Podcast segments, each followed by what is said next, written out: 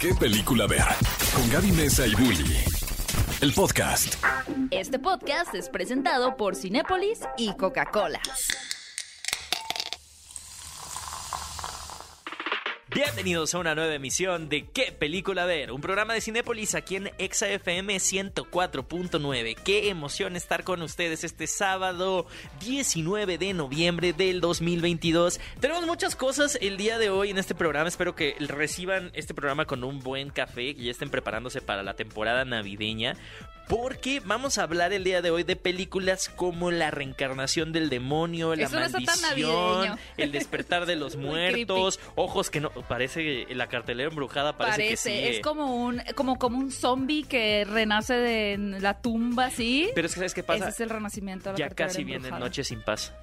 Es Esta película en donde vamos a ver a David Harbour de Santa. Mm. ah, ahora sí que dándose de moquetazos con unos maleantes. Pero bueno, vamos a hablar de eso. Vamos a hablar de que Guillermo del Toro recibió su honoris causa. Ya es doctor. Ahora es doctor Guillermo Doctor del Toro. Guillermo del Toro. Eh, vamos a hablar acerca de Will Smith, de, de Margot Robbie que está criticando a los paparazzis, también su última declaración que dijo que la película que iban a hacer de los Piratas del Caribe protagonizada por mujeres ya no va. No, ella protagonizó esta semana muchas de las noticias de las cuales les hablaremos el día de hoy y para ello me encuentro yo, aquí su, su, su mero merequetengue Héctor Trejo y mi queridísima Gaby Mesa que está también del otro lado. Aquí estoy del otro lado yo. Eh, gracias cinéfilos por acompañarnos en este programa de qué película ver. Como siempre es un placer acompañarlos para platicarles, como bien dice mi queridísimo Bully, de esta De suerte de fin de semana embrujado con muchas películas de terror. Si a ustedes les encanta el terror, este fin de semana van a No ser felices, felices en, en Cinépolis. Y justo, ¿no? Tenemos unas noticias bien interesantes y unas recomendaciones también para ver si se van a quedar en casa.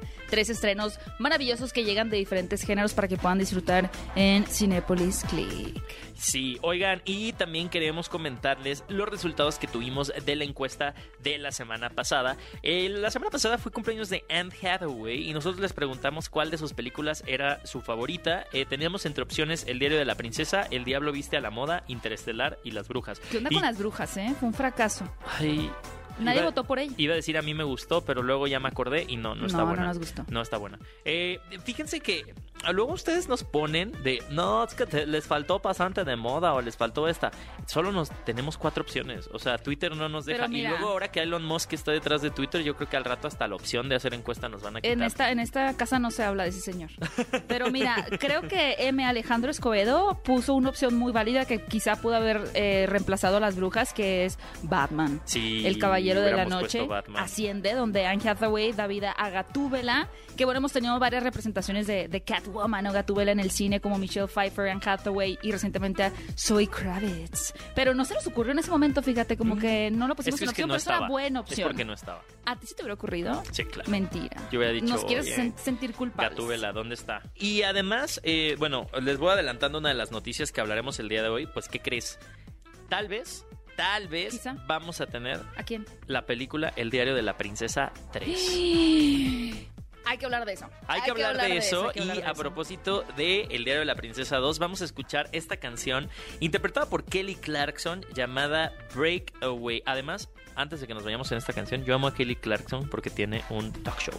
Ah, sí, muy buen The, talk show. The Kelly Clarkson Show. Porque además canta, o sea, ella le vale. Ella dice, yo soy cantante, hice todo esto y entonces... Porque es- no lo junto todo, En mi talk show voy a cantar, voy a entrevistar, voy a bailar, Todo voy a en hacer todas todo. partes al mismo tiempo.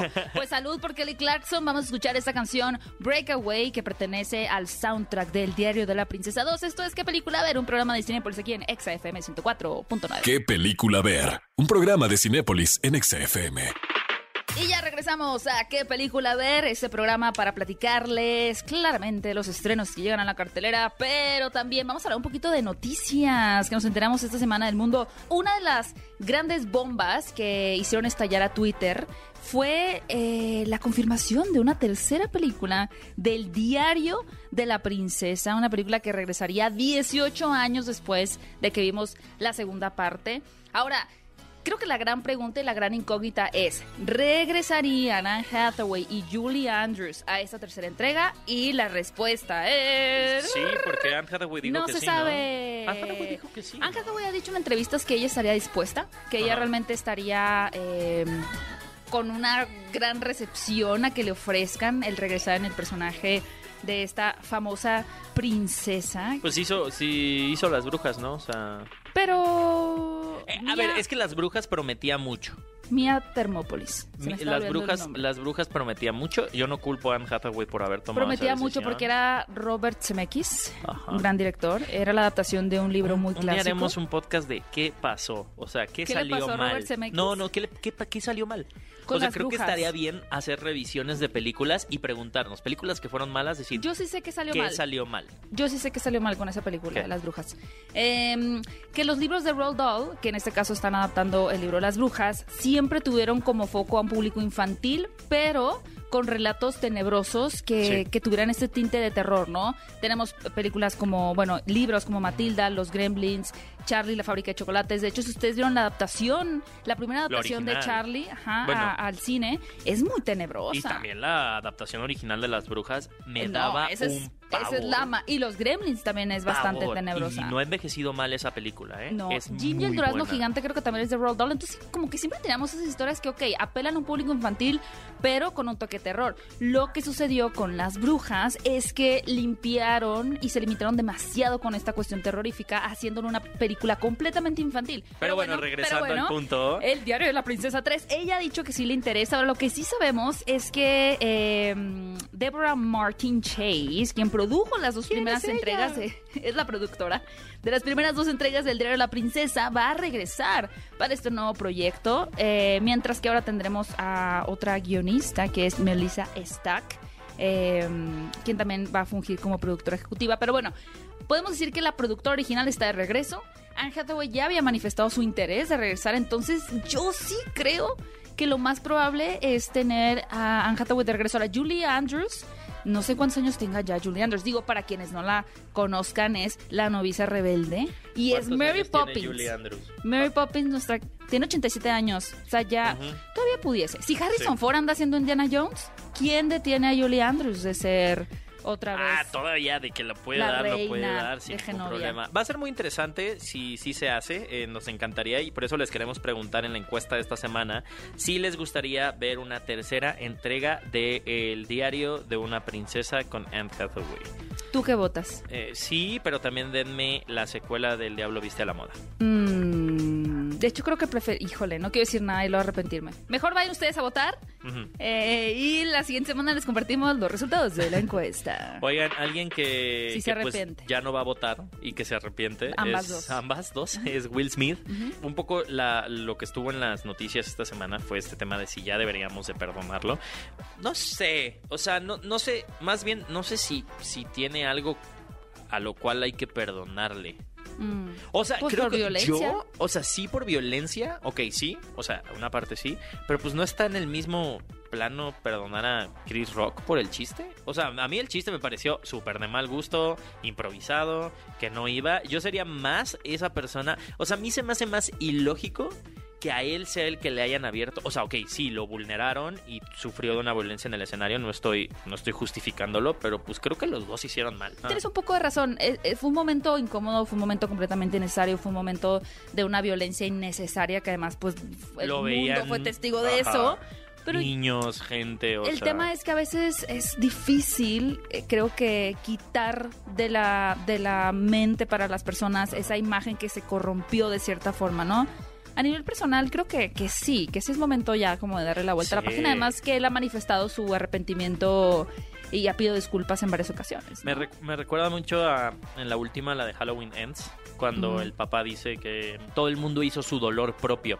Ya, claro. Todo el mundo se apropió de, de, la violencia, todo el mundo se apropió de... Entonces era como, pues no, esto era entre estas dos personas que sí lo vio todo el mundo, pero pues creo que ya estamos en ese proceso, yo también diría de ya dejarlo ir. Y más porque Will Smith tenía un proyecto en puerta, un poco la noticia viene, iba... Viene pronto, sí, esta película que, que, se llama Emancipation. De un, de un servicio de streaming en donde el director eh, salió a, no a defender, pero a decir como de, oigan, o sea, a ver, nuestra película tiene una relevancia histórica, habla de, la esclavitud, la esclavitud eh, está en un momento y forma en el que se iban a cumplir, no me acuerdo cuántos años era, creo que sí. De la abolición de la esclavitud. Ajá, entonces era como, o sea, nunca se discutió que la película no saliera y por eso mucha gente se molestó en redes sociales porque decían que la película tuvo que haber sido cancelada y no tuvo que haber salido, era como, pues no, tampoco. Sí, estoy de acuerdo contigo, porque creo que cuando hay un acto que realmente debe ser penalizado en lo que tiene que ver con alguna suerte como de abuso, acoso y, y el- la persona en cuestión Ajá. tiene que pagar cárcel, etcétera, Sí. o sea que es un crimen, ahí sí es como no vamos a seguir solapando a los criminales, ¿no? Pero en un acto de un desliz muy poco afortunado, finalmente creo que Will Smith ha tenido una carrera bastante buena y es una historia que vale la pena contarse, entonces aunque algunos no estén de acuerdo, yo sí también creo que, que es más importante la historia por contarse. Ahora no tendría que haber sido protagonizada por Will Smith. Hay muchos actores, También. en este caso afro- afrodescendientes, que podrían haber dado vida a este personaje. Pero es como, no, es que tiene que ser Will Smith. Pues no, la verdad es que no. Sin embargo, pues al final están apostando más por una historia pertinente y que, que necesita llegar a...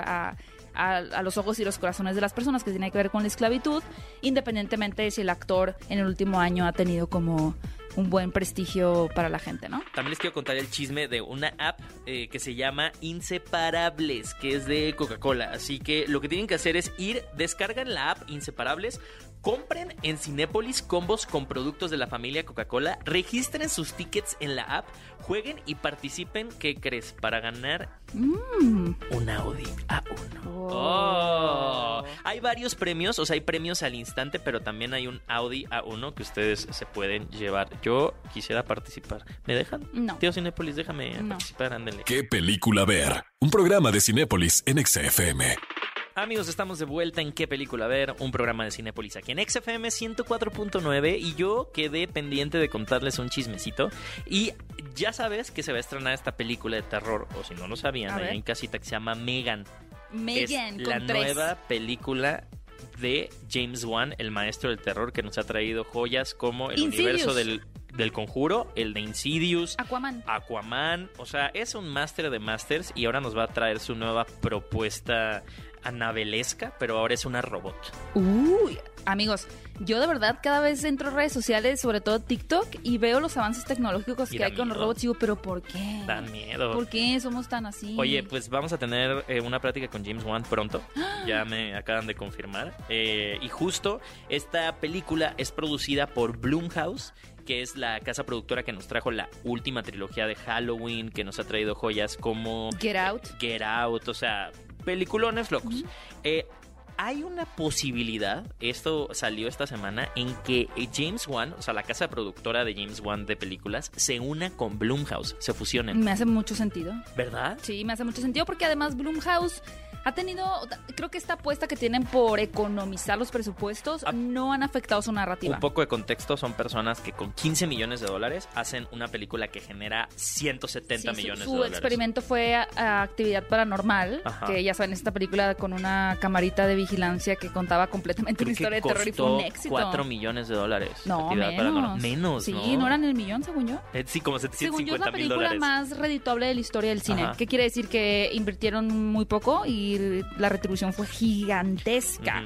Eh, a mí me hace mucho sentido porque creo que Blumhouse no se ha abaratado en las narrativas. Es decir, por tener una producción económica no han dicho, ah, pues vamos a hacer Ajá. 50 películas al año, sino que escogen como con mucha inteligencia sus proyectos y creo que esa fusión entre, entre esa productora Blumhouse y, y Funcionaría. James Wan hace ¿Y, bastante y te sentido. acuerdas que hace unos meses tuvimos la noticia de que los Daniels habían contra- firmado contrato con Universal, Universal? sí. Resulta que creo que el contrato que tenía James Wan de su productora de NBC Universal va a vencer en unos meses y Mm. también el de Blumhouse. Entonces, por Mm, eso sí, ya se está hablando de que van a ofrecerles un nuevo contrato, pero a las dos en una fusión. Se pero vienen buenas películas de terror. pero estamos hablando de todo lo que es el conjuro. O sea, van a expander todos los universos. es Hablando de películas de terror, Ajá. hablemos del terror que son los paparazzis. Ah, no porque, manches. Esos, eh, esos sí deberían de hacer una película de terror de ellos. Bueno, pues sí, sí hay varios casos de... Digo, tenemos, por ejemplo, la Caso de muerte de la princesa Diana, Que exactamente. justo George Clooney fue el que salió. ¿Te acuerdas? Que No. eh, cuando salió todo de la princesa Diana, este, este George Clooney fue uno de los primeros como que salió a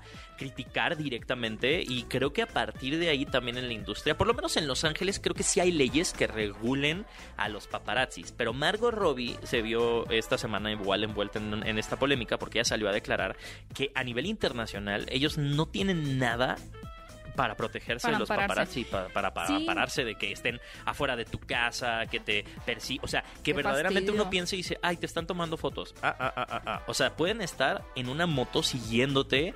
¿Tú quién? No, pero ¿tú cómo sabes aunque te quién estén tomando es? fotos también. O sea, a ver, sí es muy invasivo, Qué pero invasivo, sí. que te estén persiguiendo en autos a donde vayas. Pues ya si ves que traen la cámara ya me ubicas, ¿no? Pero justo Margot Robbie está en una... mm, Está dando entrevistas por su próxima película de Babylon, Ujú. eh, dirigida por Damien Chazelle, protagonizada junto a Brad Pitt. Y como que en esas entrevistas está, está dando bastante información. No, no, o sea, de entrada dijo que... Ella dijo, les voy a dar les voy a dar hasta de sobra, hasta para allá. Saquen el topper. Para que no me moleste. Saquen el topper. para que lleva. Ajá. Primero dijo esto que los paparazzis, ella ha tenido que saber cómo, bueno, no ha sabido, intenta lidiar con ellos y se preocupa cons- constantemente que hasta por en algún la- momento pensó dejar la actuación. Dejó, sí, porque era muy invasivo y pensaba que no iba a poder como nivelar ese nivel de presión con, con su vida personal, ¿no? Y que realmente teme por la seguridad de, de su familia, ¿no? De pronto si no se llevan, van de paseo, al de compras, al zoológico, saber que le están siguiendo y que podrían ocasionar un accidente, pues es una situación que uno tiene miedo genuinamente, ¿no? Que se pueda descontrolar. Lo otro que dijo y que también generó bastante eh, ruido en redes sociales fue que no se está continuando con la producción de esta película femenina. Es- era como una especie de, más que reboot, iba a ser una película de Piratas del Caribe que viviera en el universo de Piratas del Caribe, pero que no fuera una continuación específicamente de la última, que en este caso sería la Sí, 4. o sea, no íbamos a tener a Jackie Sparrow.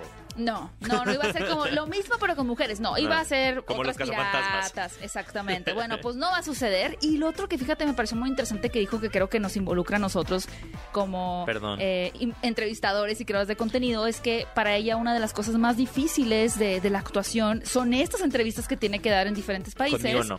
Con- eh, yo creo Yo que no sí, intento con sacarle la nota, No, no es por eso, o sea, simplemente perdón. porque dice que tiene con cada persona tres minutos y que en tres minutos el entrevistador necesita pues una respuesta a lo que sea, ¿no? Sacar contenido y, y que en esa repetición a veces ella tiene que tener mucho cuidado Le da miedo. de no soltar algo que pueda ser usado en su contra, ¿no? Entonces dice, pues de, de 100 entrevistas puedo decir, mantener como bien construida mi, mi narrativa de lo que quiero o no quiero decir, pero si en una se me va, ya perdí. Entonces Sí. dice, es, es mucha presión como actor estar en estas entrevistas llamadas junkets alrededor del mundo, porque tienes que ser extremadamente cuidadoso y Ajá. eso es muy desgastante. Conmigo no. Margot, Eh, hay que conmigo... pedirle perdón a la Sí, siguiente. Lo sí, siento. lo siento, Margot. Perdóname por existir. Yo solo quiero que me digas cuáles son tus palomitas favoritas. Si sí te gustan las de taquis. Pues mira, igual ahí puedo sacar una información. ¿Qué tal que te dice? No me gustan porque me operaron Ah, de. uy, Me está sacaron en la contra de vesícula. México. Y Margot Robbie no tiene vesícula. No, no, sí tiene vesícula. Amigos, pues em, entre que decidimos, vamos a investigar ahorita si sí tiene Sí vesícula. de Yo creo que sí tiene vesícula. Gallbladder. ¿Qué película ver? Un programa de Cinépolis en XFM. Y estamos de regreso en qué película ver, porque si no sabían qué película ver este fin de semana, en este momento lo van a descubrir porque les vamos a platicar mi querido Bully y su servidora Gaby Mesa, las opciones que hay en la pantalla grande este fin de semana, que están bastante terroríficas. ¿eh? Si ustedes son fanáticos del terror, del suspenso, digamos que se calibró bastante bien la cartelera para que esa necesidad sea eh, bien, bien, ¿cómo se puede decir? Eh, suplida. Su- Pues sí, Sí. Que, que- que- Que salgan felices. que nos den, Que vean el cine. que nos Y guste. la primera opción que tenemos para ustedes es el regreso de Jeepers Creepers. Yo siento que tú eras fan de esta criatura Jeepers Creepers que regresa en esta película que se titula La reencarnación del demonio. Sí, fui de las, sí, yo creo que de las primeras películas de terror que vi. Sí. Me acuerdo. Era del muy final, impresionante, Era ¿eh? muy impresionante al final de la primera película porque Ajá. todo sucedía en estos como campos de cultivo, ¿no? Donde Sí. regresaba el, El Jeeper el. Jeeper Creeper que parecía como un espantapájaros. Entonces, como que medio de ahí ya todo siempre nos ha dado miedo los Los espantapájaros. espantapájaros. Digo, es la intención que da miedo, pero uno cuando ve un espantapájaro ya en la vida real, Ajá. sí es Sí, sí como que en. México de pronto, digo, sobre todo si viven como más en la ciudad, no es tan común que te topes con un espantapájaro. Ajá, no. Pero cuando ves uno es como, ¿qué es esto tan horroroso? Sí, sí dan miedo, sí dan miedo. Porque, Ahuyenta, Oh, ahuyenta suegras. Pues justo me acuerdo de esa película porque termina en que, lo siento, ya pasaron como veintitantos años. Venga el spoiler. Eh, termina con el protagonista muerto, o sea, le quitan los ojos y Ay, sale Dios. el Jeeper Creeper así como comiéndose sus ojos, ¿no te acuerdas? Sí, cierto. Te- tengo Eh, muy presente, es la del autobús donde aparece sí, por primera vez es la del Sí, autobús, sí, es la del bueno, autobús. Si ustedes se traumaron con ese personaje de Jeeper Creepers Pues que regresa, en cada forma, no en forma de ficha, fichas. Regresa cada ¿Cómo que en forma de fichas? veintitantos años. Como 23. Pues ahora regresa en esta nueva entrega donde pues un grupo de amigos asisten como un festival de terror, digamos como eh, esta feria terrorífica donde ya de entrada las personas que atienden ese festival están de dudosa procedencia. No es cierto, yo iría. Tú irías por eso. Por Yo eso. cuando, yo cuando vi el es tráiler, yo cuando vi el tráiler dije, a mí Es mi lugar favorito. Es mi lugar favorito y luego estos chicos se ganan una especie de escape room Sí. y les dan la experiencia, eh, pero Completa. ahí completa porque completa el- porque el porque Jeeper Creeper llegará y Ajá. si ustedes quieren eh, reconectar con esta criatura que venimos viendo en, en el cine de varios años, pues esa es la opción para ustedes. Oigan, también llega una película de Corea del Sur llamada La maldición, el despertar de los muertos. Ya sabes que a ellos les encanta. Y son buenos. Les fascina y son buenos. son y ahora traen como una voltereta al asunto de los zombies. Porque al parecer hay un asesino serial que puede controlar a los zombies. Y amenaza al gobierno y a una policía y les dice, pues yo voy a hacer tres asesinatos desde la cárcel.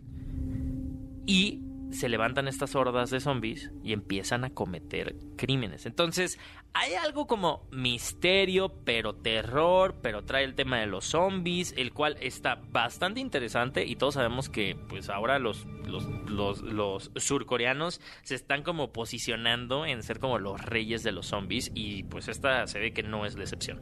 De acuerdo. Y también llega una película interesantísima. Ay, mi queridísima Arcelia acción. Ramírez. Ah, pues yo iba a decir otra, pero también Arcelia Ramírez. Y cierto, me la estoy brincando. Ay, pero es que no estábamos brincando. Ojos que no ven. Qué miedo me dio el tráiler de esa película en donde vemos que es eh, Arcelia. Ramírez interpreta a una bibliotecaria don- que tiene como un nuevo alumno que va todos los días como a la bibliotequita, creo que esperando a que su mamá vuelva o salga del Sale trabajo para ella. recogerlo. Eh, y resulta que se obsesiona del chamaco y llega al nivel de secuestrarlo. Está, o sea, además es que Arcelia Ramírez donde esté da una cátedra de actuación. la hemos visto en últimas películas que eh, nos ha volado la cabeza eh, y justo Ojos que no ven eh, trae como eh, este tema del misterio. Es película mexicana, así que yo creo que hay que apoyar este tipo de propuestas que son diferentes. O sea, que sí traen, el tema escabroso, pero Sí. nos va a dejar perturbados. Y también llega una opción, Ajá. también muy interesante, protagonizada por Anya Taylor-Joy, por Nicol- Nicholas Hoult Lo y amo, por Ralph Nicolas Fiennes. Holt lo amo desde Skins.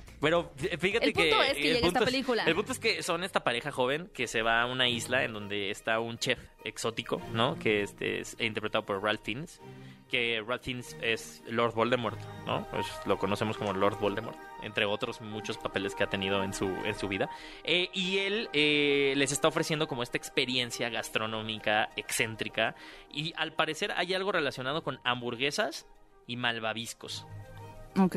Y a partir de ahí vamos a tener una comedia negra que yo sé que a mucha gente le va a gustar. O sea, no piensen que esta es de terror, ¿no? Esta no entra en la categoría, pero sí entra en que hay algo macabro, pero que eso macabro los va a hacer reírse, porque además esta película le fue muy bien en festivales, ¿no? Ujú, Súper bien, sí, la verdad es que tiene una recepción bastante positiva, porque precisamente creo que las personas llegan a, a la película Pensando que es esperando algo y luego como que poco a poco se va tornando un poquito más oscuro. Pero lo que es interesante es como Sí. estos comensales también fungen un poquito como el que va entrando en el gremio, el que se las quiere hacer de muy, pero no sabe ni coser un huevo.